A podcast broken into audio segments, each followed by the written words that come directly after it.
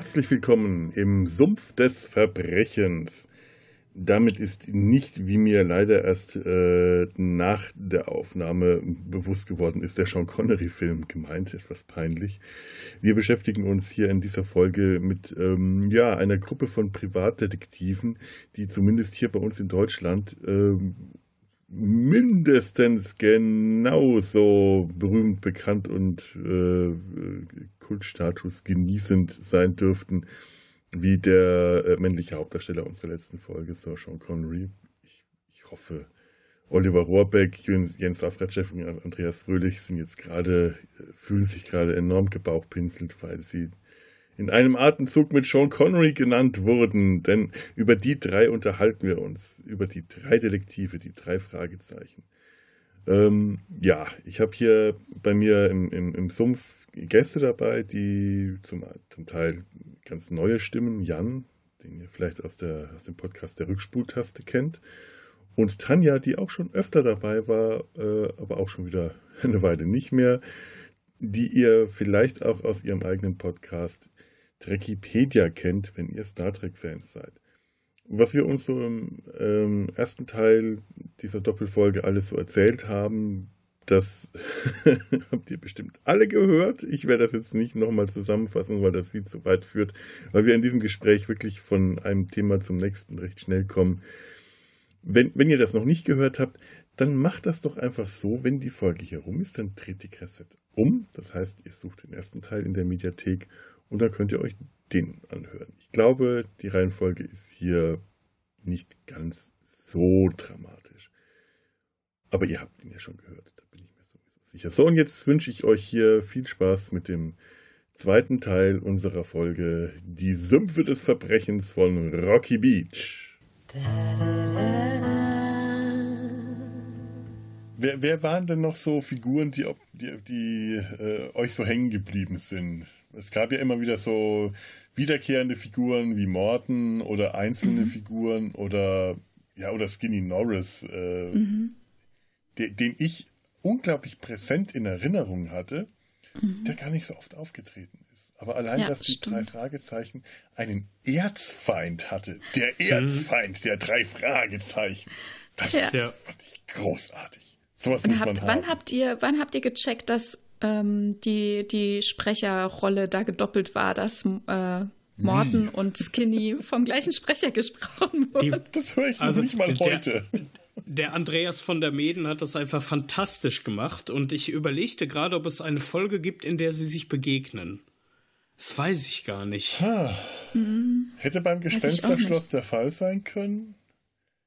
Aber ich, ich selbst, jetzt wo ich es weiß, kann ich es nicht hören. Ja, es ja. ist wirklich Nein, so weil, fantastisch weil, gesprochen. Weil Morten halt auch so distinguiert angesetzt ist mhm. und, äh, mhm. und Skinny Norris halt so richtig so ein dreckiger Hinterhofbandit ja. irgendwie. Ja. ja.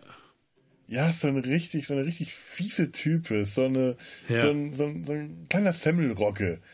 Mhm. So, ja, das sehr gut. Und ja, ja.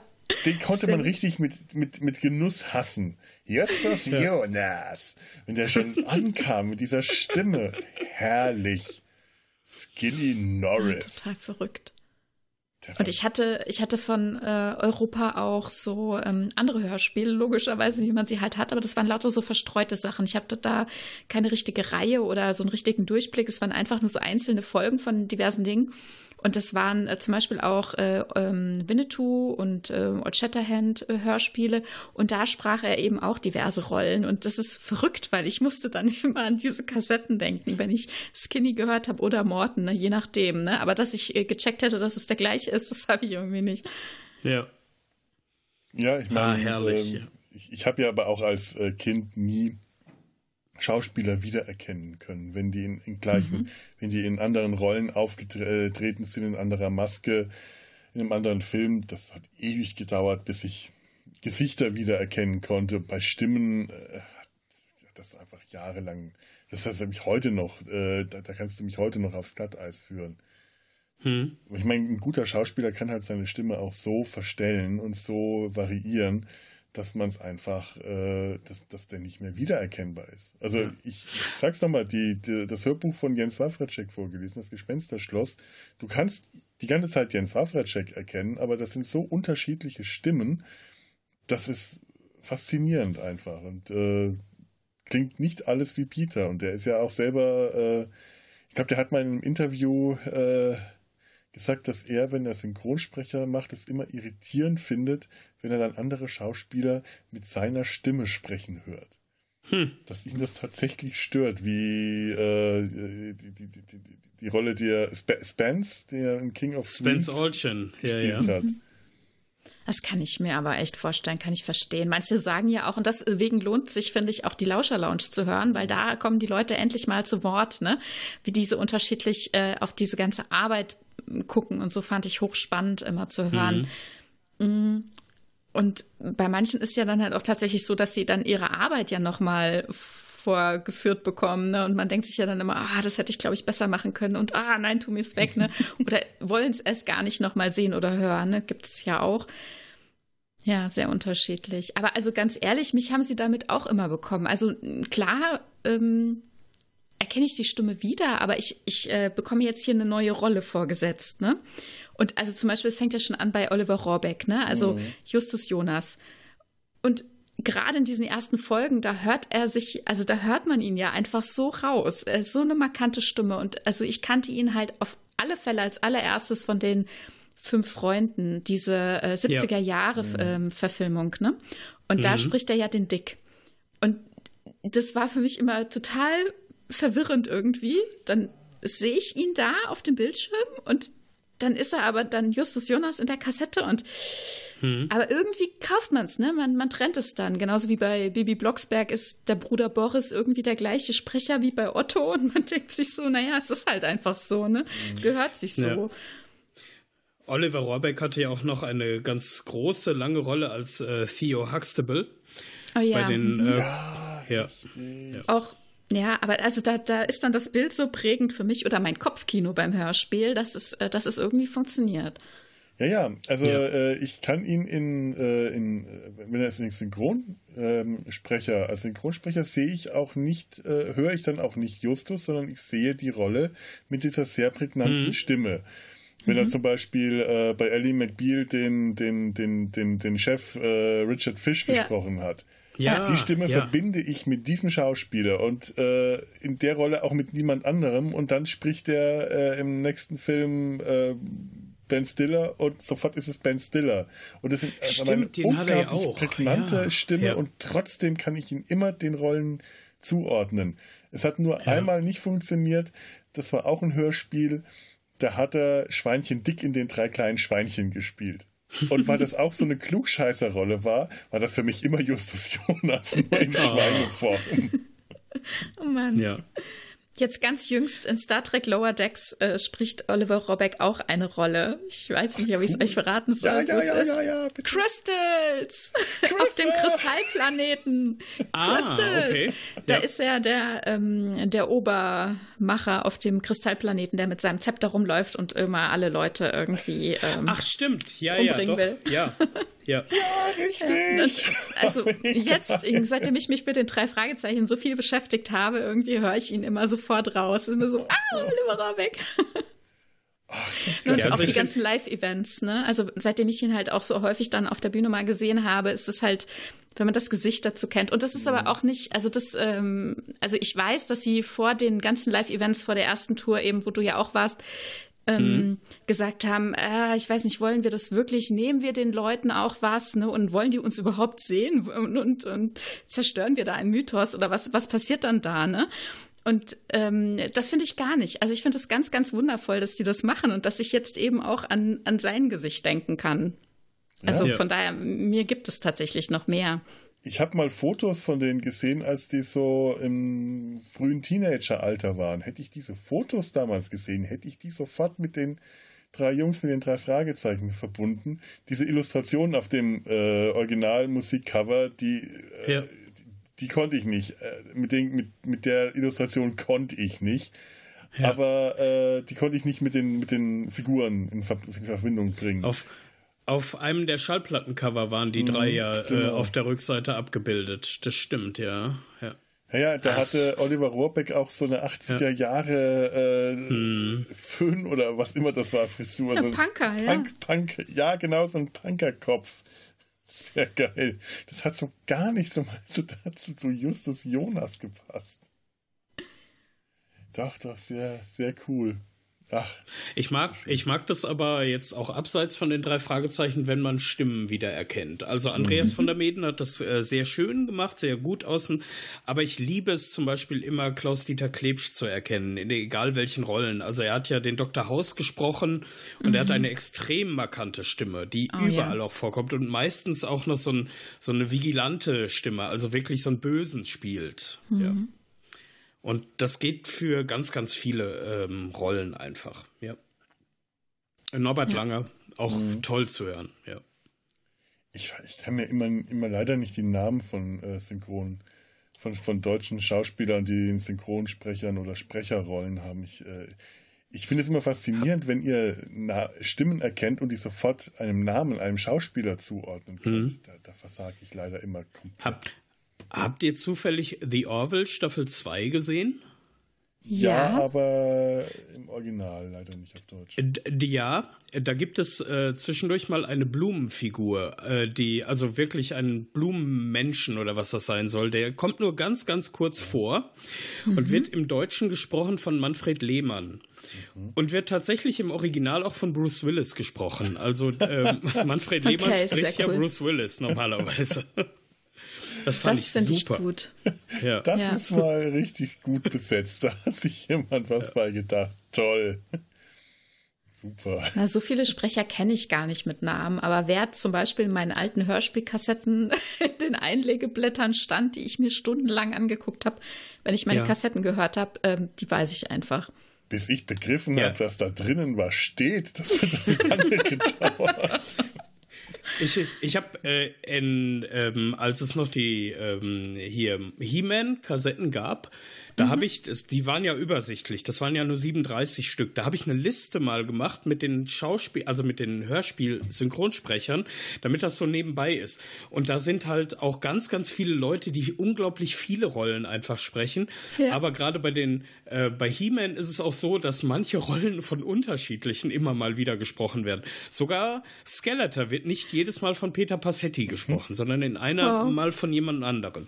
Aber und da merkt man halt, da lernt man oder hatte Urlaub. Die Namen ne? dann.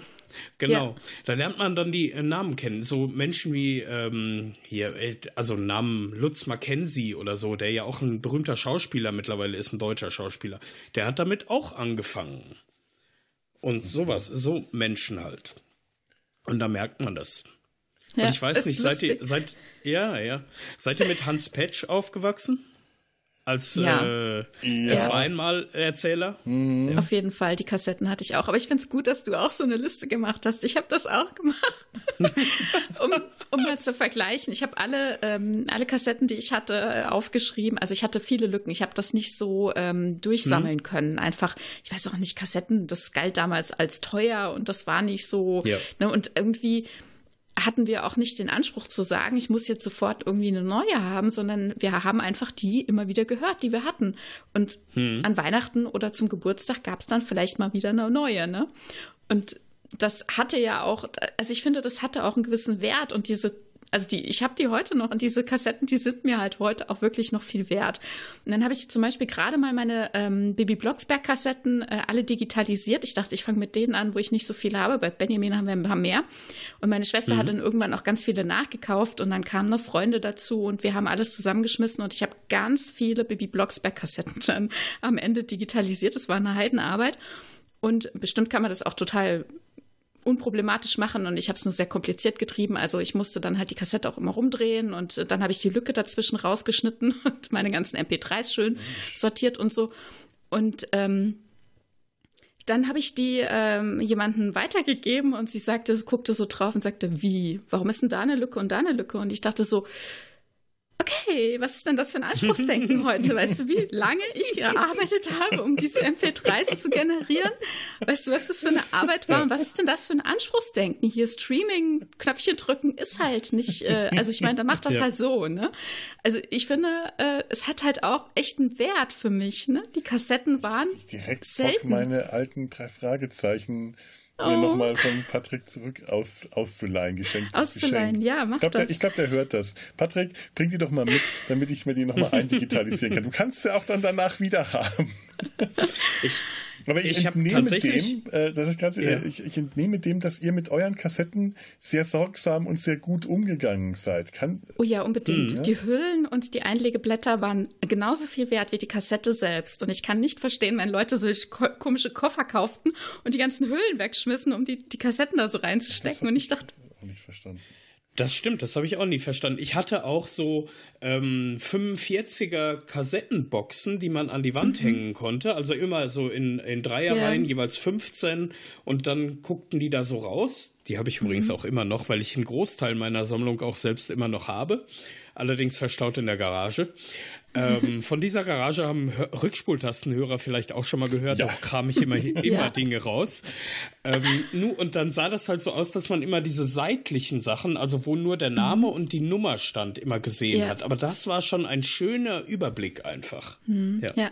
Und was ich gerade sagen wollte, also als Kind, wie gesagt, bei den in Anführungszeichen wenigen Kassetten, aber das waren ja dann, das war doch ein bisschen Arbeit, weil ich habe das natürlich auf Karo-Papier gemacht mit ähm, Stift. Ne? Ich habe das nicht irgendwo mhm. reingetippt. Ich konnte das war nicht möglich. Ähm, ja. Also habe ich dann aufgeschrieben, ne, nach Rollen sortiert und äh, auch nach Sprechern. Und dachte ich, wenn man sowas, also ich habe quasi überlegt, man sollte eine Datenbank mit sowas machen. Und als es dann Internet gab, habe ich danach gesucht und das hatte schon jemand vor mir gemacht. Ansonsten hätte ich es ernsthaft versucht. Tatsächlich mal aufgeschrieben, was bei Benjamin und Bibi an Sprechern drin waren. Und das war ja beides ja. Ähm, eben vom gleichen Label und von daher also querbild äh, die gleichen Sprecher, ne? Also wenn, mhm. wenn ich mich dann immer als Kind gewundert habe, wieso der Herr Müller sich so anhört wie, ne? Also der Herr Müller, der Nachbar von den Blocksbergs und ähm, ja. genauso wie der krantige Mensch, der im Skiurlaub dabei ist und so. Also, naja, also lustiger, ich finde es klasse, dass du das auch gemacht hast. Ja.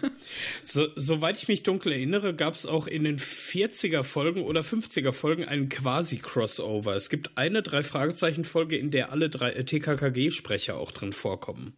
Uh. Da ging es okay. um, ich glaube, es war sogar die Folge mit den äh, kleinen Strollchen, meine ich.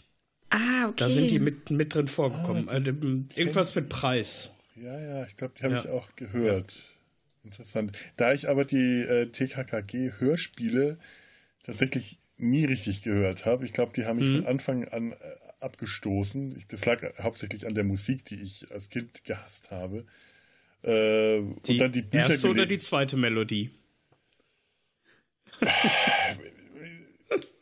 Was, was, wenn jetzt erste und zweite? Ich habe das Zeug nie gehört. Das okay. kann ich dir jetzt nicht das, das, das arbeiten wir nochmal auf. Vergiss es. Ich höre mir jetzt nicht die KKG-Hörspiele an. So weit gehe ich nicht. Also, falls ihr jetzt, liebe Hörer, falls ihr erwartet, dass es in den Sümpfen des Verbrechens, im Sumpf des Verbrechens irgendwann zu TKKG kommt, vergesst es. Einfach ganz schnell wieder. Das wird nicht passieren. Nie. Ich habe da nie eine Kassette gehört irgendwie. Ich habe die auch gesehen, dass es die gibt oder auch auf dem Flohmarkt. Ich meine, da wäre es ja ein einfaches gewesen, mal für kleines Geld eine Kassette ja. äh, zu kaufen. Aber das war für mich gar nicht drin, weil das war die Fernsehserie mit der Melodie, die oh, ich, ja. also mit diesem Titellied, das ich Ach, nie verstanden habe. Was habt, was habt ihr denn da verstanden? Die Profis in Spee, was habt ihr verstanden? Ja, die Profis in Spee. Das Hast du echt verstanden?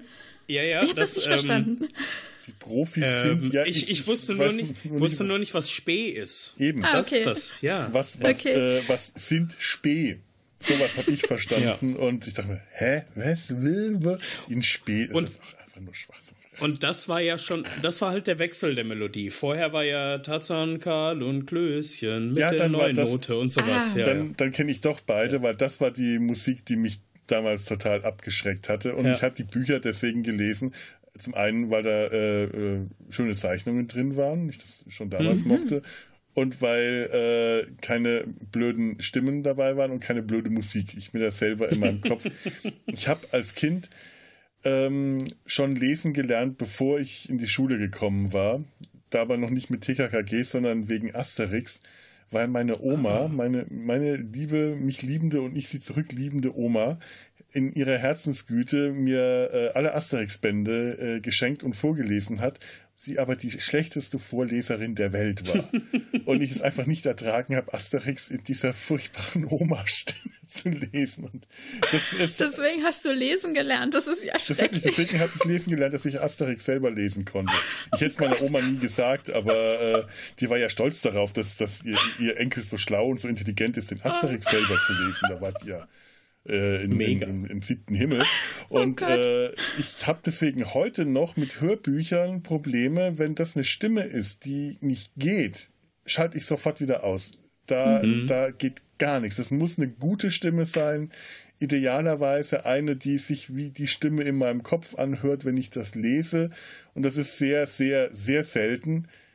Ich glaube, die einzige Stimme, die das tatsächlich mal geschafft hat, war die Stimme von äh, Douglas Adams, der seine eigenen mhm. äh, Anhalterbücher vorgelesen hat. Und ich total verblüfft war, dachte, der liest das genauso, wie ich es in meinem Kopf gehört habe. Toll. Klasse. Ich glaube, es gibt auch bei dem Vergleich Lesen oder Hörbücher quasi hören für mich nur einmal die Entscheidung, ich kann mir die Bücher nicht durchlesen dazu. Und das ist bei den Känguru-Chroniken. Ähm, mhm. also da, das sind ja diese Kurz, äh, Kurzgeschichten immer von Marc-Uwe Kling. Und Marc-Uwe Kling macht seine eigenen Geschichten halt so unglaublich lebendig. Und da kann man die Bücher dann nicht mehr irgendwie noch dazu lesen. Ja. Mhm.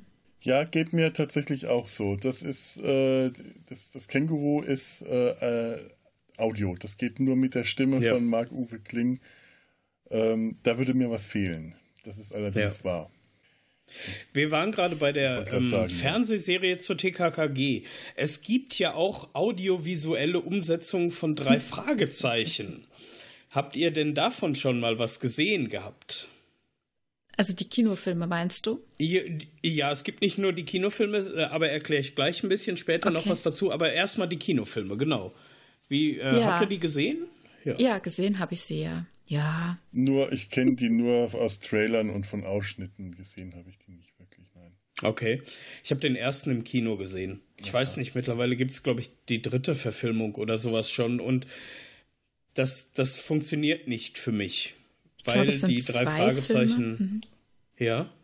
Oder ich glaube, es sind nur zwei Filme und der andere ist nie gekommen, ist nie erschienen irgendwie. Es ah. funktioniert für mich auch nicht wirklich. Ich habe sie geguckt, aber mh, mm, ja. Ja. Es gab zwei Fanprojekte vorher bereits. Und zwar ah. zum Schreienden Wecker und zum, das andere habe ich vergessen, aber den Schreienden Wecker, da gab es irgendwie so ein, äh, eine, ja, eine Gruppe, die das unbedingt mal filmisch umsetzen wollten. Und die haben auch Animationen dazu gemacht. Die haben tatsächlich den Wecker animiert. Und das irgendwie Mitte oh. der 2000er, wo das noch nicht ganz so einfach war auf äh, amateurhafte Art. Ähm, wir hatten nur in den 2000ern in unserer Stadt so etwas wie einen Kinoclub. Und die haben sich dann mit denen zusammengetan und in einer unserer Lieblingskneipen, nämlich dem Stock, ähm, hier bei uns, äh, wurde das dann aufgeführt, tatsächlich, vom Stadtjugendring. Die haben sich die Rechte geholt, haben das aufgeführt, wow. haben auch alles Mögliche drumherum gemacht. Das war richtig, richtig spannend. Und genau deswegen habe ich nämlich auch diesen Schal. Den gab es damals ah. halt als äh, Werbung noch dazu. Den habe ich geschenkt bekommen damals. Ja, wow. das war echt gut. Und äh, ich bin mir nicht mehr ganz sicher. Ich glaube, die haben das. Na, nee, also es kann eine falsche Erinnerung sein.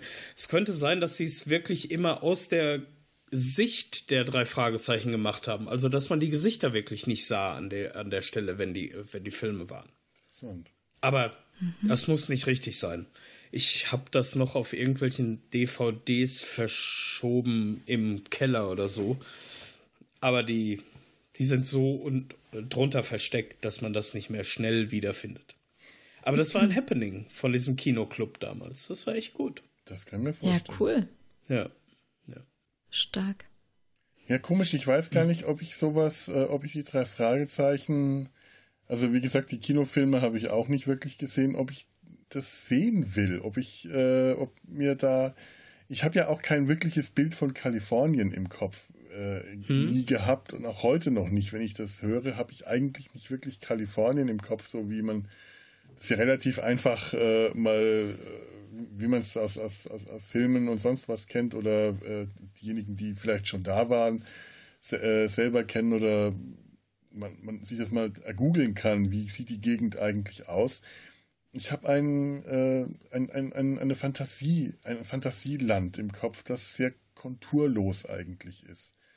Und ich glaube, ähm, was, was sich bei mir im Kopf so abgespielt hat, waren wirklich sehr viel einfach körperlose Stimmen, die an richtigen äh, Momenten plötzlich mit Figuren gefüllt wurden, wenn irgendwelche Action passiert ist, die man nachvollziehen konnte. Und ansonsten ist sehr viel einfach nur auf der Stimmebene passiert, wo, wo ich mir eigentlich keine richtigen Bilder vorstellen konnte, aber auch nicht musste, weil die Stimmen allein mir gereicht haben, um eine Geschichte zu erzählen.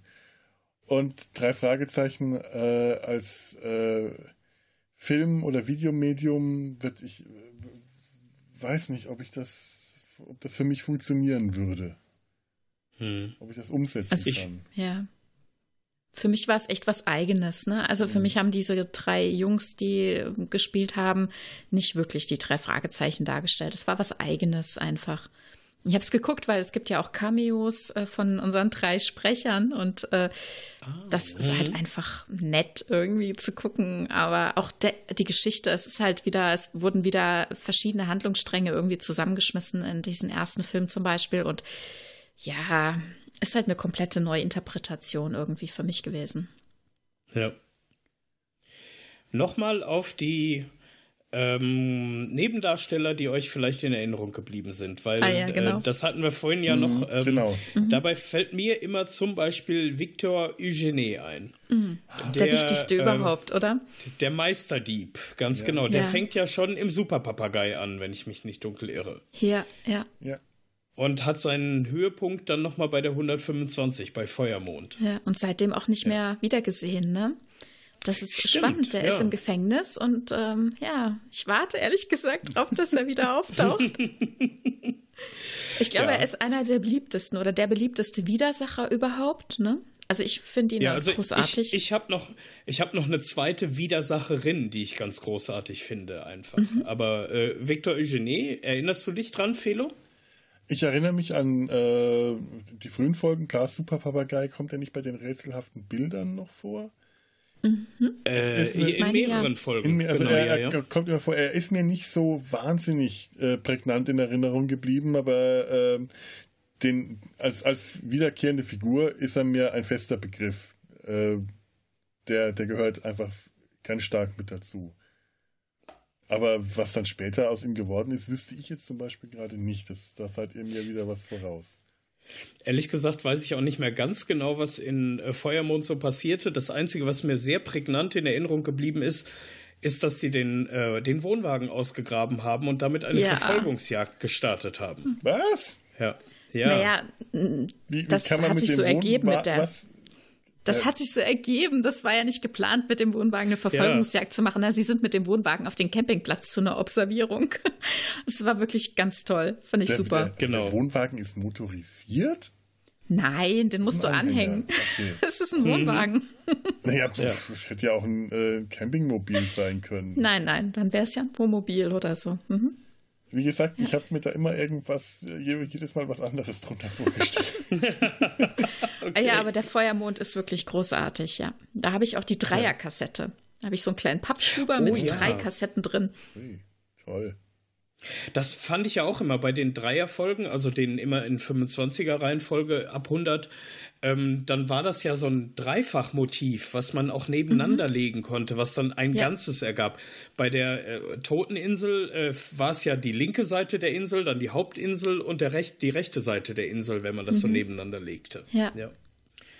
Und ähm, wo ich gerade sagte, mein äh, der andere Antagonist, den ich immer wieder, an den ich immer wieder gerne denke, gesprochen von Judy Winters, ist Clarissa Franklin, mhm. die Psychologin, die in Wirklichkeit ja der Erzfeind von Bob ist.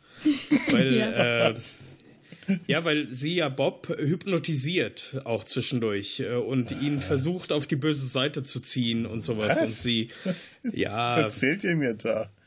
Ja, es ja. ist aber großartig, ja. Echt? Das, ja. das höre ich zum ersten Mal. Was? Ja, Allein, dass das Bob eine Erzfeindin hat, finde ich. Äh, ja. Naja, es hat sich so entwickelt. ja. Und die Aber kommt sie wird dann, ja wieder. Äh, ja. Mhm. Genau, sie, sie kommt wieder äh, und tut sich mit, ich weiß nicht mehr wem noch zusammen und dann sind sie die großen beiden bösen Gegenspielerinnen. Aber ich weiß nicht mehr, das muss Ende der, das, da bin ich noch nicht. Ich hörte nur davon. Das muss in den ja. 190ern irgendwann sein. Okay. Ja, Signale aus dem Jenseits ist das. Ah. Gut, da ich mich ja nicht chronologisch da durcharbeite, äh, ich, ich, kann ich auch hin und her springen. Ich glaube, das will ich, das will ich hören. Bob auf die dunkle Seite zu holen, äh, das ist ohnehin. Ohnehin, es, ist, es gibt ja auch so äh, Vermutungen, dass Bob eigentlich das ganze Gehirn hinter dieser. Also ich habe mal irgendwo, irgendwo eine absurde Fantheorie gehört. Bob wäre das eigentliche Gehirn hinter dieser Gruppe was irgendwie auch gar nicht so weit hergeholt ist. Er ist der, der die Recherchen betreibt, er ist der Mann im Hintergrund. Und äh, ich, ich glaube, Justus wäre relativ leicht zu manipulieren, wenn man es geschickt anstellt, weil Justus ein so von sich überzeugtes Ego hat, dass ja. du den ganz schnell irgendwo in den ja. Vordergrund als Galionsfigur schieben kannst und darauf hat sich diese äh, absurde Fantheorie, äh, diese abstruse Theorie gebaut, dass eigentlich Bob dieses Gehirn ist, dass, dass der, der, der Drahtzieher und dass er da eigentlich ganz eigene finstere Pläne mit dieser äh, Detektivgruppe verfolgen würde. Ich, ich sehe gerade vor meinem geistigen Auge Bob, wie er äh, Mr. Burns mäßig mit den Fingern aneinander klatschend. Faszinierend. Ich sehe zwar gerade also, in der Kamera nur deine Finger, aber ja. Und Bob streichelt dann auch über den Kopf von Blackie, der vorher vielleicht noch weiter entfernt. Justus, lassen Sie die Hunde los.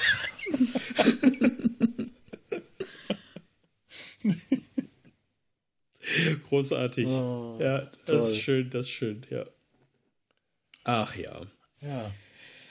Ähm, Einer meiner äh, Lieblingssätze, ja. den ich neulich noch gehört habe, äh, von der, äh, da musste ich vorhin dran denken, habe ich ganz vergessen, dass eine Folge wie, äh, die Folge war ähm, der Phantomsee, als wir, mhm. als wir über äh, äh, Hörer in, mit verschiedenen Stimmen, die man nicht wiedererkennen konnte, ich konnte als Kind tatsächlich den den Unterschied zwischen Professor ähm, Shai und Java Jim. Das konnte mhm. ich nicht verstehen, dass das nicht, dass das die ein und dieselbe Person ist, weil der so unterschiedlich war und auch an dem Moment, wo der dann am Schluss von der Stimme, in der Stimme von dem freundlichen Professor Shai in den brüllenden Java Jim übergeht, hat das für mich als Kind immer ein ganz seltsamer Moment, wo ich dachte, fängt da der eine Schauspieler an zu schreien und hört der, fängt der, hört der andere auf? Das fand ich immer ganz, äh, ganz eigenartig. Und jetzt erst, als ich es mir wieder angehört habe, habe ich tatsächlich zum ersten Mal wirklich gehört, dass es derselbe Sprecher ist. Ich scheine da irgendein hm. äh, Defizit zu haben, dass ich Stimmen nicht erkennen kann. Aber meine Lieblingsstelle in diesem Hörspiel ist von Tante Mathilda. Wenn das Ihr Werk ist, Mr. Javachim, werde ich Sie bestrafen. Tante Mathilda schön. ist einfach die größte. Die ist einfach ja. fantastisch. Ja.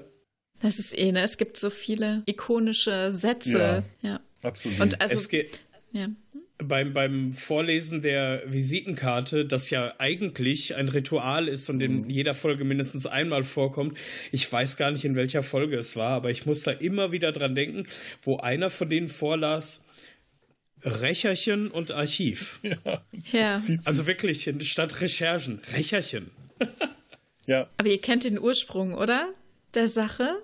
Weil Weiß ich Andreas nicht. Fröhlich, Andreas Fröhlich, mhm. also noch, also als sie angefangen haben, konnte er tatsächlich halt im Skript nicht lesen, Recherchen. Und er hat das wirklich Rächerchen äh, ausgesprochen und das war halt so ein wiederkehrendes Problem. Und bis er das dann, also Ach, war ihm dann wohl peinlich. Und dann, ähm, ich meine, die waren ja auch noch jung, ne?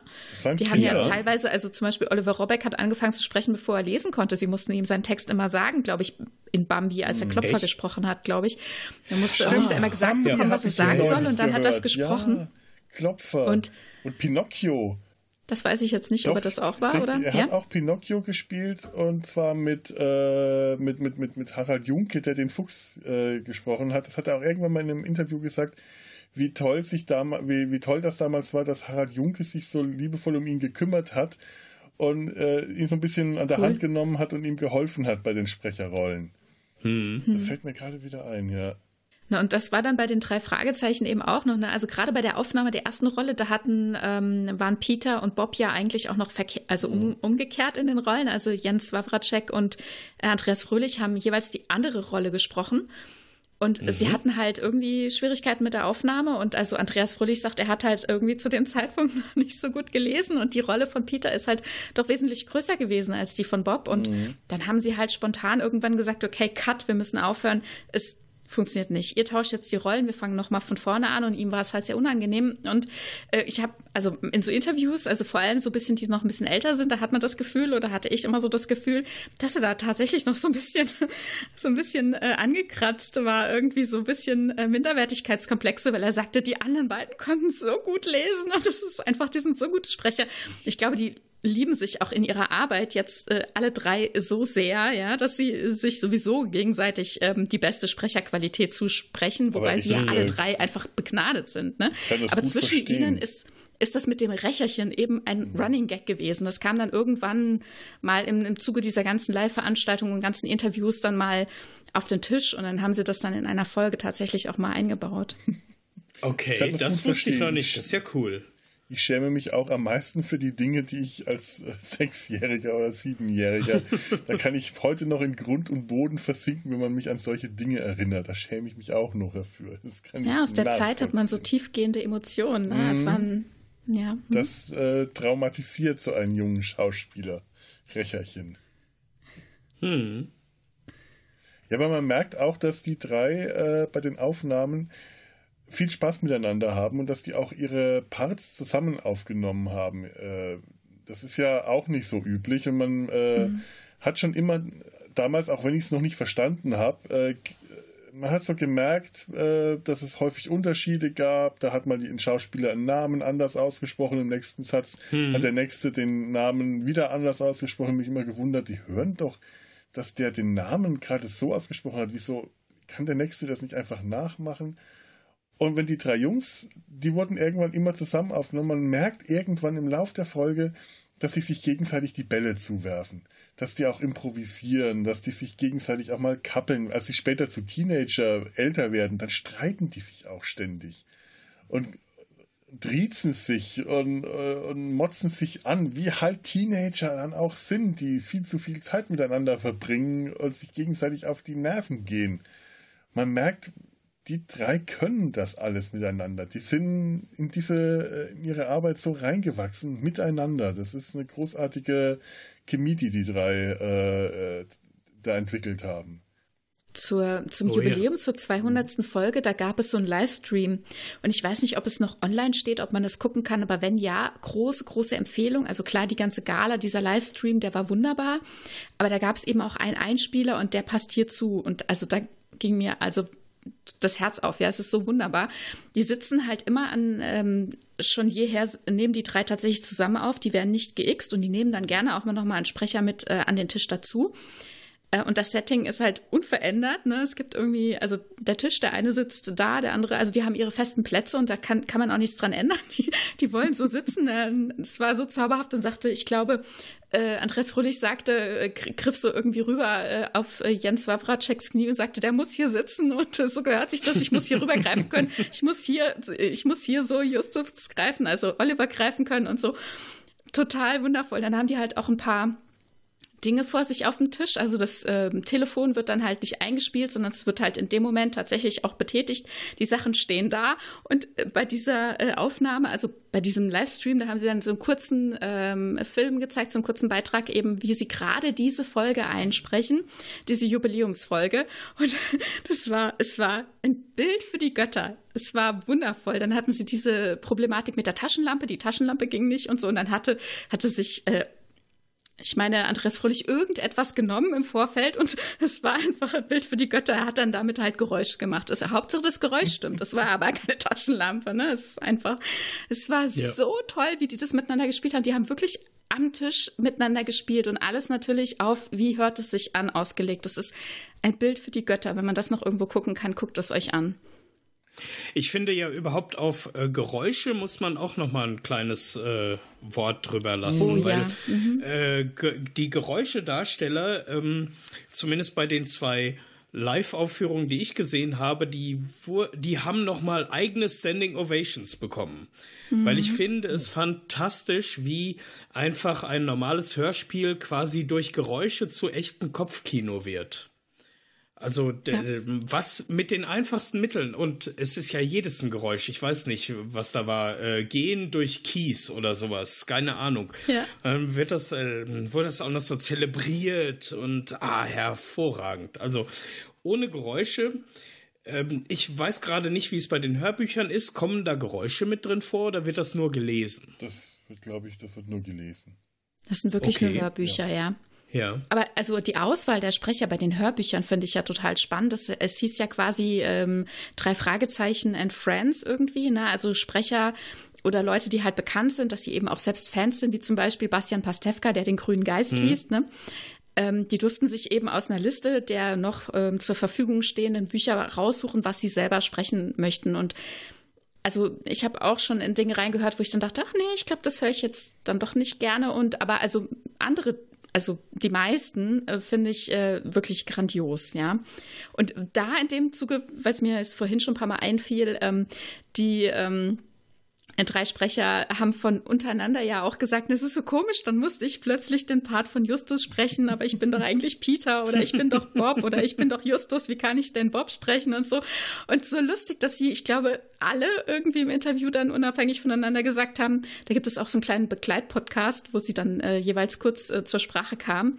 Ähm, äh, haben gesagt, ich habe richtig vor mir eben Andreas gehört oder ich habe vor mir äh, Jens gesehen, wie er mir gegenüber sitzt und dann habe ich ihn so gesprochen, wie ich ihn höre, so, ne? Also die, ich wirklich die Rolle so übernommen und ähm, äh, Felix, wie du vorhin gesagt hast, ne? Also ist ja wirklich äh, eine tolle ähm, Stimmarbeit dabei. Also das Schauspiel ist ja wirklich äh, entsprechend da, also dass man es dann auch ernsthaft abnehmen kann, dass sie mhm. die Rollen auch entsprechend eingenommen haben. Ne? Jetzt habe ich das Thema aber gerade irgendwie rumgerissen. Wir kamen von irgendwo ganz nee, anders her. Gut. Ich glaube, wir sind wir kamen eh von den Geräuschen. Von den mhm, Geräuschen. Der Geräuschemacher, genau. Ja. ja. Die, die Live-Hörspiele, ähm, diese Klassikerfälle, äh, die sind auch immer mit dem Jörg Klinkenberg, mit dem Geräuschemacher, der auch schon bei diesen äh, letzten Live-Tours immer mit dabei war. Und es ist wirklich immer ein Erlebnis, ihn zu sehen, ja. Klinkenberg heißt er. Ah, okay, ja. Wieder ein mhm. Name, den ich mir im Leben ja, ja. nicht merken kann. Leider. Ah. Na, jetzt habe ich ihn wahrscheinlich im Kopf. Klinkenberg. Dafür habe ich dann den Geburtstag meiner Mutter vergessen. Äh, schon, schon bei Peggy, nee, bei Kelly Bundy habe ich gelernt, geht eine Information rein, geht eine andere Information raus. Äh, wo du gerade sagtest, Bastian Pastewka, der äh, ist, mhm. hat ja schon immer gesagt, er ist ein riesen Hörspielfan oh, und ja, hat ja deswegen als Gaststar auch, glaube ich, beim Hexenhandy eine Rolle gekriegt damals, als mhm. komische Wahrsager oder sowas in der Art. Es ist schon ewig her, das muss so in den 90ern, also in den Folgen der 90er mhm. gewesen sein. Das hat mich auch schon mehrfach ähm, jetzt irritiert, dass du in den ja. 60ern irgendwelche Sachen gehört ja, ja. haben willst. In den 40ern vor allem. In den 40ern, ja. Das sind dann immer Folgen, liebe Hörer. Mhm. Ja. Ich hab's mittlerweile genau. verstanden. nee, aber auch so, ähm, es gibt ja immer mal wieder Gaststars. Jetzt Bastian Pastewka ist der, der mir am meisten einfällt. Aber manchmal habe ich das Gefühl, es reißen sich auch Menschen darum, mal mitsprechen zu dürfen. Ja, das kann ich das mir gut vorstellen. Ich. Ja. Also, äh, wenn, wenn, wenn nicht da, äh, wo, wo gibt es einen solchen, einen ähnlichen Kultstatus wie bei den drei Fragezeichen? Ja, das stimmt. Musst du schon suchen. Also, das glaube ich auf jeden Fall. Ich habe gerade geguckt, der war auch noch in der Dreitag mit dabei. Die habe ich schon sehr, sehr lange nicht gehört. Die das muss ich. ich unbedingt mal wieder machen. Ja. Die, die, die ist, kennst du den Dreitag, Felo? Nee. Das ist eine Geschichte, die aus jeweils der anderen Perspektive von den drei Fragezeichen erzählt wird. Das ist hervorragend. Ist halt auch ein Dreiteiler, ne? Drei CDs mhm. und ähm, ja. es fängt überall gleich an und dann gehen wir halt in die Perspektive von einem der drei ah. Jungs mit. Ja. ja. okay. Das ist ein Special, das ist keine reguläre Folge und ich glaube, die äh, basiert auch auf diesen, äh, ich sag mal, eher anders gelagerten Büchern aus mhm. Amerika, ne? Genau wie House of Horror und genau. so. Ne? Das sind, ja, das, das sind, sind diese Find Your Fate Bücher. Genau. Mhm, okay, ja. Genau. Mit, und ach, diesen, übrigens, ich glaube, ja. der Dreitag ist das, das einzige Hörspiel, das nicht jugendfrei ist. Also eine, eine Millisekunde. Okay. ja, ich glaube, Peters Tag endet damit, dass man hört einfach auf die Geräusche. Okay. okay. also es ist versteckt, es versteht normal, also es versteht nur jemand Erwachsenes, glaube ich. Mhm. Hm. Gut, aber ich meine, das haben wir als Kinder auch schon, äh, ich, ich weiß, nicht bei den drei Fragezeichen, aber äh, als Kind habe ich auch schon vieles gehört, was ich erst später verstanden habe, dass das hm. frei war. Ja, ja, ja. Die 70er und was, 80er, die mhm. waren so. ja, und es ist, finde ich, auch in Ordnung, dass, dass es da verschiedene Ebenen gibt. Und das, ich finde, das wird heute viel zu sehr ausgespart irgendwie ja. wird so viel rausgeschrieben oder oder also was ist rausgeschrieben? Aber ich also nur als Beispiel ja habe ich äh, einer Freundin meine alten äh, äh, Biene Meier Hörspiele gegeben und das dürfen die Kinder aber nicht hören, weil in der ersten Folge äh, legt Fräulein Cassandra die Biene Meier übers Knie, weil sie weggelaufen ist, was lebensgefährlich war und äh, Maya schreit dann aua aua aua und so. Das dürfen die Kinder nicht hören und das äh, weil das wäre ähm, halt äh, naja wie auch immer. Also naja, ihr wisst schon, was ich meine, oder? Ja, also es wird heutzutage alles dann doch sehr weichgespült und ich finde, man kann doch mit seinen Kindern auch drüber reden, ne? aus was für einer Zeit sowas ich, kommt oder was es auch bedeutet. Kinderfernsehen. Das musst du ja, okay. ah, nicht erzählen. Ich kann da ein, ein okay. Leid von klagen. Okay. Ich weiß Was ich ja auch spannend finde, ist das mit der Kreide, ne? Bei den drei Fragezeichen. Mhm. Das habe ich nämlich auch nicht so richtig kapiert, irgendwie früher mit der Kreide, dass jeder eine Kreide dabei hat in einer anderen Farbe und sie dann mhm. ein Fragezeichen irgendwo hin schreiben können, ohne Sachbeschädigung ja. zu begehen. Ne? Und ja. man auf die Art und Weise, auf die Art und Weise dann eben weiß, wo der andere abgeblieben ist im Zweifel. Ja, ja, das ist mir auch nie so ganz klar gewesen, weil ich dachte immer, da müsste ja nicht auch ein Pfeil dabei stehen und äh, ja. äh, irgendwie, das war auch nie so richtig logisch und vor allem hat mich immer gestört, dass Justus die Farbe weiß hat. Weiß war aber für mich keine Farbe. Genau, Justus ist ah. der ja. Chef. Der Chef muss doch eigentlich die knalligste Farbe haben. Der kann doch nicht einfach weiß haben. Mhm. Das fand ich doof. Als Kind fand ich das voll doof. So. ja, nach der Kreide gab es natürlich auch noch ein anderes großes Merkmal der drei Fragezeichen, das zwischendurch mal leicht abgeändert wurde und jetzt, glaube ich, wieder eingesetzt wird. Wer hat denn mal eine Telefonlawine eingesetzt? also ich nie. Ich habe jetzt im Moment erstmal auf das Walkie-Talkie äh, spekuliert, aber die Telefonlawine. Nein, ja, großartig. Hast du das mal gemacht? Die wurde dann später, glaube ich, nein, nein. Also ich, ich, ich habe ich wüsste nicht mal, welche drei Freunde ich im Alter von, weiß ich nicht, 10, 12 hätte anrufen können, damit die dann wissen, dass sie die nächsten drei Freunde anrufen sollen. Ja, und dass die und auch so. andere Leute ja. kennen. Ja, dass eben. die auch andere ja. Leute anrufen, dass man nicht nur in einem kleinen Kreis bleibt, dass die wirklich äh, sich verbreitet, die Lawine, ne? Da habe ich überhaupt genau, nicht genau. drüber nachgedacht. Das stimmt. Ich, ich, hätte drei Freunde natürlich anrufen können, aber die, ja, aber die hätten, hätten dann dich angerufen. mich gegenseitig angerufen.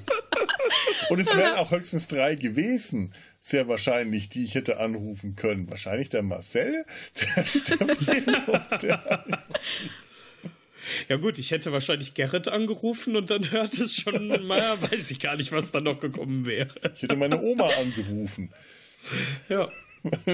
Wen soll das, ich anrufen? Das, das wurde dann später leicht äh, ähm, modernisiert zu einer E-Mail-Lawine, soweit ich mich dunkel noch erinnere. Ja, ja, das stimmt, ja, das stimmt. Aber also mit der Oma, ne, also wenn dann alle auch noch ihre Oma angerufen hätten, dann hätten die dann beim alten Nachmittag beim Kaffeekränzchen drüber geredet, was ja. mit ihren Enkeln los ist und ob sie, also ich meine, was war dann die Mission, ne? Sollte man dann nach dem Auto Ausschau halten und haben die dann alle ja. irgendwie Angst, dass irgendwas passiert und ähm, bei Kaffee und Kuchen entspinnen sich die wildesten Dinge? Wer weiß. Machen sich alle Sorgen um ihre Enkel. Oh Gott, das wäre schlimm gewesen. Aber nochmal zu der Kreide, ne? Also, mhm. das ist ja auch das, ähm, das Verwirrende überhaupt, was die Schauspieler selber ja auch kaum noch auseinanderkriegen können, weil, also ich meine, klar, Justus hat die weiße Kreide, aber Peter hat die blaue Kreide und Bob die rote. Und auf dem Logo hat Iger Rush einfach die Farben verdreht, weil das wohl vom Design, von der Farbe her irgendwie schöner war. Und deswegen mhm. ist sind alle Leute verwirrt über die Farben von Peter und Bob. Und im Original ist es ja noch schlimmer. Im Original ist es nicht rot, sondern grün. Ach, okay. Ja. Also weiß, grün und blau. Ja. Das ist aber auch eine ungewöhnliche Kombi. Ja. Ja, ja ähm, das ist natürlich auch was. Du hast gerade das, ähm, den Begriff Aiga Rasch noch mal erwähnt. Die hat ja. ja auch, wie ich finde, mit ihren Zeichnungen sehr dazu beigetragen, dass dass man immer so ein bestimmtes Bild auch im Kopf hatte, wenn man an die drei ja. Fragezeichen dachte. So also, eine gewisse Stimmung. Ne? Also sie hat ja. auf jeden Fall dazu beigetragen, dass ich mich noch mehr gegruselt habe. Hm. Ja. Also, also sehr äh, erwachsen und gruselig. Ich glaube, das ja. hat auch viele wirklich angesprochen, die Kassette. Also es hat Kaufentscheidungen äh, mitbestimmt, ne? Ja, ja. Auf jeden Fall. Die Cover waren ganz großartig. Die haben mich wirklich äh, also auch neugierig gemacht, wenn ich da sowas gesehen habe. Äh, ich weiß noch, wenn ich die heute sehe, gibt es Cover, die ich, ich sehe die und ich weiß sofort, ich will jetzt, ich, ich will dieses Hörspiel hören. Das, ist, das macht was Spannendes mhm. mit mir. Der, der Karpatenhund. Ich habe mir den neulich nochmal angehört und dachte mir, eigentlich kann ich mal so unbedingt eins von den besten Hörspielen. Es gibt bessere aus der Zeit, aber eins von meinen Lieblingshörspielen und das ist auch ausgelöst, wenn ich diesen, dieses Bild, das Bild von dem Karpatenhund auf dem Cover gesehen habe.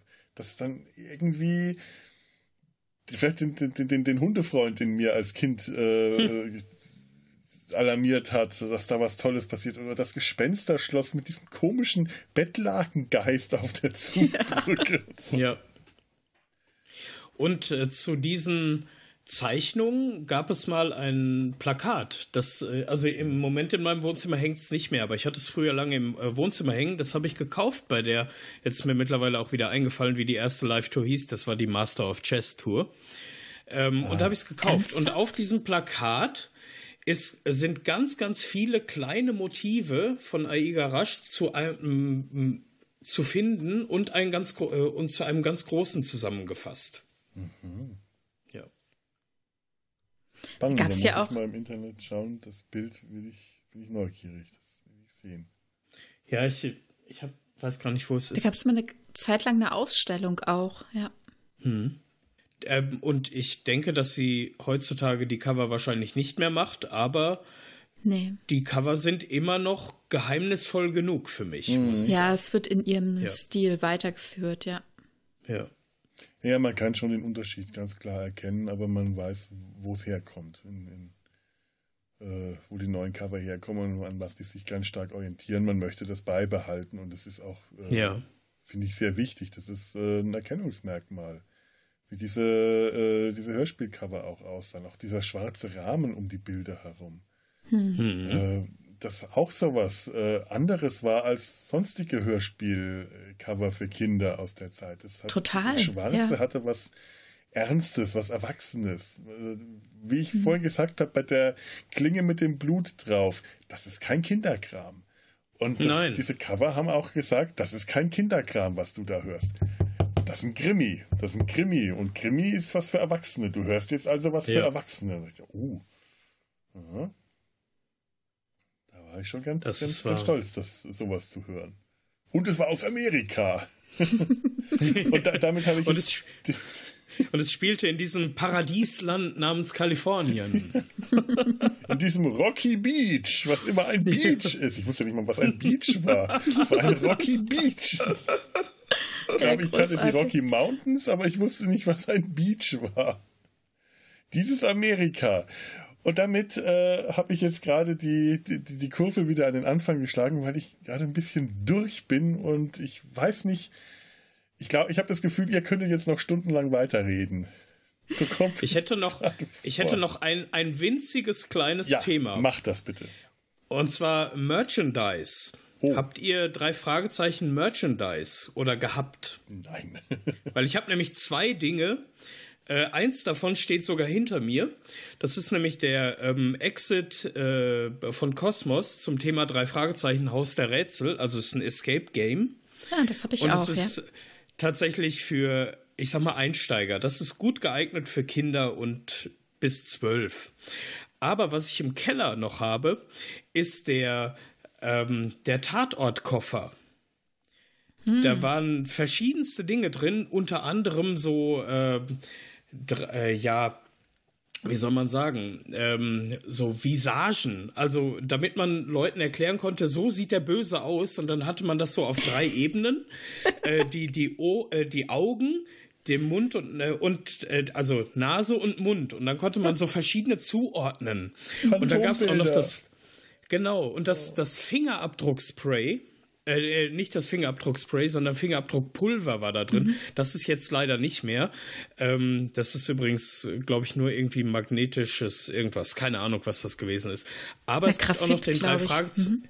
Genau, Graphit, genau. Und es gibt äh, den drei Fragezeichen Pass. Den gab es mhm. da auch noch, so den Detektivausweis quasi, wo man seinen eigenen Namen rein ein, ähm, eintragen konnte. Ja. Also ich will jetzt das Exit-Spiel nicht spoilen, aber da gibt es ja auch einen Preis und am Ende ähm, mhm. kriegt man auch noch auch noch sowas.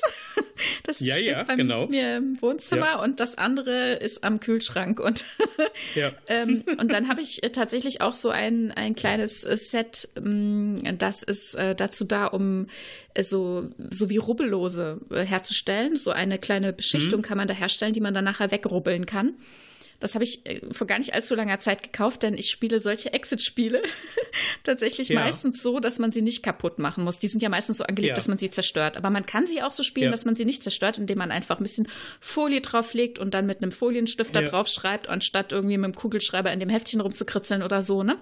Oder man kopiert eine Seite und schneidet dort aus, genau. anstatt das Heftchen auszuschneiden. Und wenn man da was freirubbelt. Ja, genau. Und wenn man dann was freirubbeln muss, ist es halt mh, mm, echt blöd, mhm. ja. Und jetzt ja. habe ich so ein, ja, so ein Material, dass man das wieder zumachen kann. Wenn man, wenn das nächste Mal Ach. rubbeln muss, kann man es wieder freimachen. Und das ist eben auch so ein kleines Drei-Fragezeichen-Kästchen gewesen. Das fand ich sehr cool. Ansonsten ja. habe ich nicht wirklich irgendwelches Merch, aber ich habe schon sehr viel verschenkt. also, und, oder was es äh, natürlich auch jedes, also nicht jedes Jahr, aber was es immer mal wieder gibt, ähm, gibt es ja zum Beispiel äh, auch den Adventskalender, Adventskalender-Hörspiele. Mhm das finde ich ehrlich gesagt immer wieder sehr, sehr schön. Auch wenn jetzt die Fälle vielleicht nicht immer so mysteriös sind oder, ne, also wie auch immer. Aber ich finde diese häppchenweise, dieses häppchenweise Hörgut über den Advent verteilt, das liebe ich einfach sehr. Ja, und mhm. generell auch Specials, ne? Was ein mein, mein meistgehörtes äh, Special oder auch die meistgehörte äh, drei Fragezeichen CD sozusagen überhaupt ist. Und da habe ich tatsächlich die CD gekauft und äh, mm, das ist ähm, Gott, wie heißt es denn? das ist ein Special. Warte, Sekunde. Irgendwas mit Zeit? Wie heißt hm? denn das nochmal? Der Zeitgeist. Oh, das kenne ich gar nicht. Und das sind. Ähm, Zeitgeist. Ähm, Zeitgeist? Ich meine ja.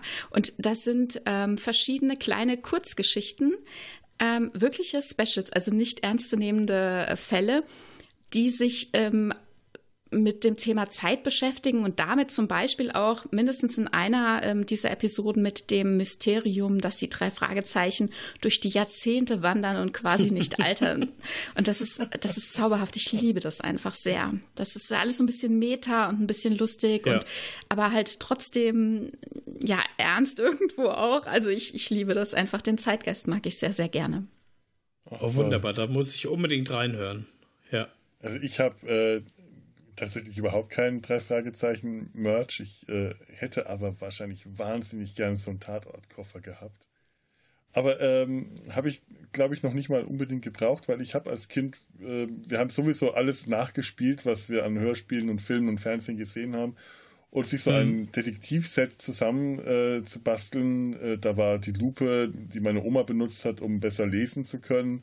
Zack, die wurde äh, geschnappt. Fingerabdruckpulver, mhm. das haben wir auch schnell gelernt, wie man das macht mit was weiß ich, was war, war gar nicht, was das war, Graf, äh, Graphitstift, Bleistift, Blei, Bleistift mhm. und ja, all diese ja. Dinge die hatte ich natürlich auch irgendwie selber gebastelt, aber weil ich äh, mit solchen Dingen genauso schlampig umgegangen bin wie im Gegensatz zu ihr mit Kassetten. Die sind bei uns nämlich einfach nur wild in der Gegend rumgeflogen, meistens auch ohne äh, Hüllen. Ist davon nie irgendwas äh, übrig geblieben. Wenn wir mit dem Spielen fertig waren, wurden die Dinge wieder äh, entweder irgendwo in eine Ecke geschmissen und dann hieß es, wo ist meine Lope? Oder sie wurden brav zurückgegeben. Daher habe ich kein nichts, was mich daran erinnern kann, dass ich jemals Detektiv gespielt habe, außer der. okay. Ja. Ja. Ja, so. Was ich ganz am Schluss noch empfehlen ja. kann, das sind die Bücher von, wie heißt der, Rodenwald? Rodewald, sagt euch das was? Ähm, Rodenwald, ja. Nee, C.R. Rodenwald, Die Welt der drei Fragezeichen. Da gibt es mittlerweile mhm. zwei Bücher. Das mhm. eine beschäftigt sich allgemein mit den drei Fragezeichen und das zweite, das Neuere, im Speziellen mit den Hörspielen. Und ähm, das ist ganz toll aufgearbeitet.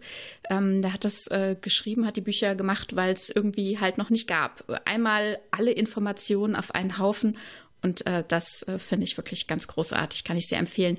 Das erste gibt es mittlerweile auch als Hörbuch und da ist es eine inszenierte Lesung mit ähm, unterschiedlichen Sprechern, aber also auch mit den Leuten, über die es geht, sprechen das dann, ähm, lesen den Text dann selbst. Also diese ähm, Version kann ich auch sehr empfehlen. Das war wirklich ein Highlight auch nochmal, obwohl ich erst dachte, naja, ich habe das Buch schon gelesen, wieso soll ich es nochmal hören?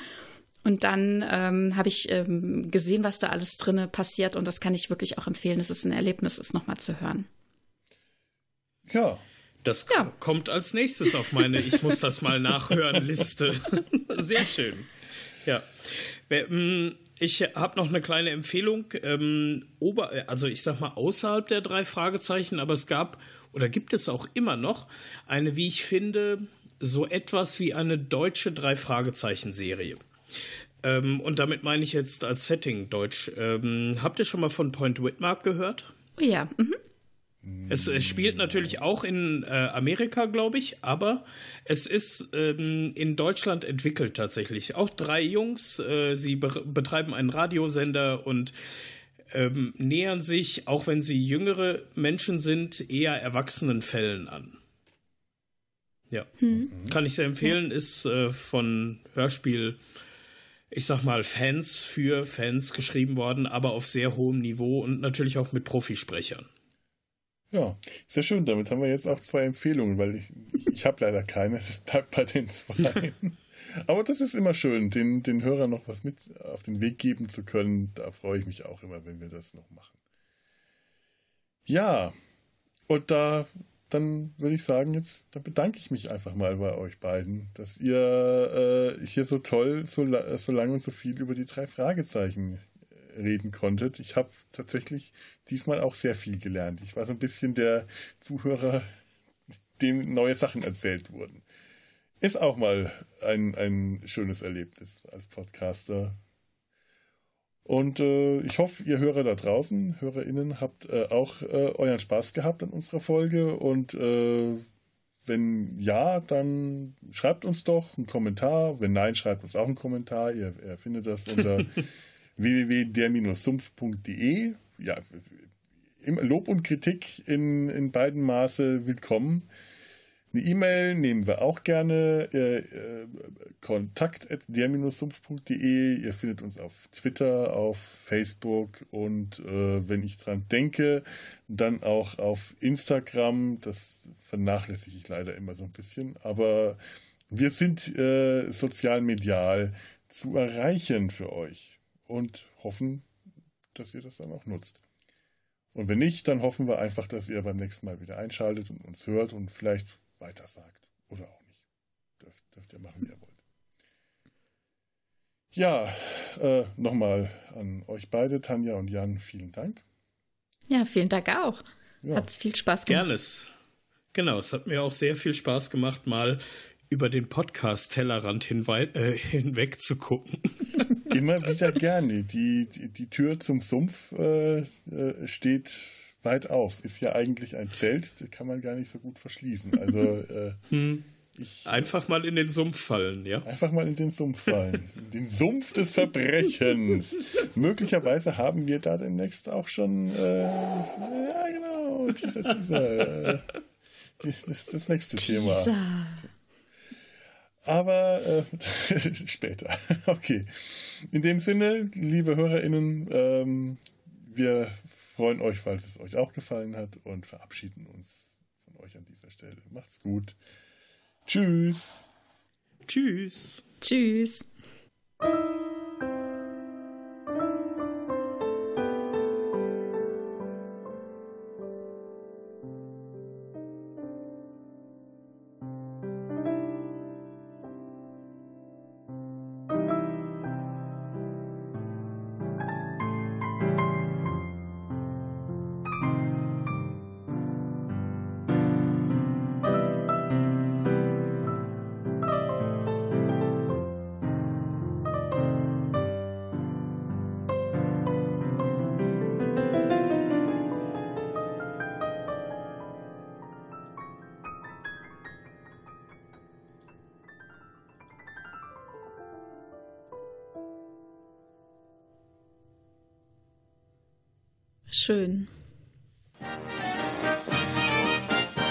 Produktion des Podcast Imperiums.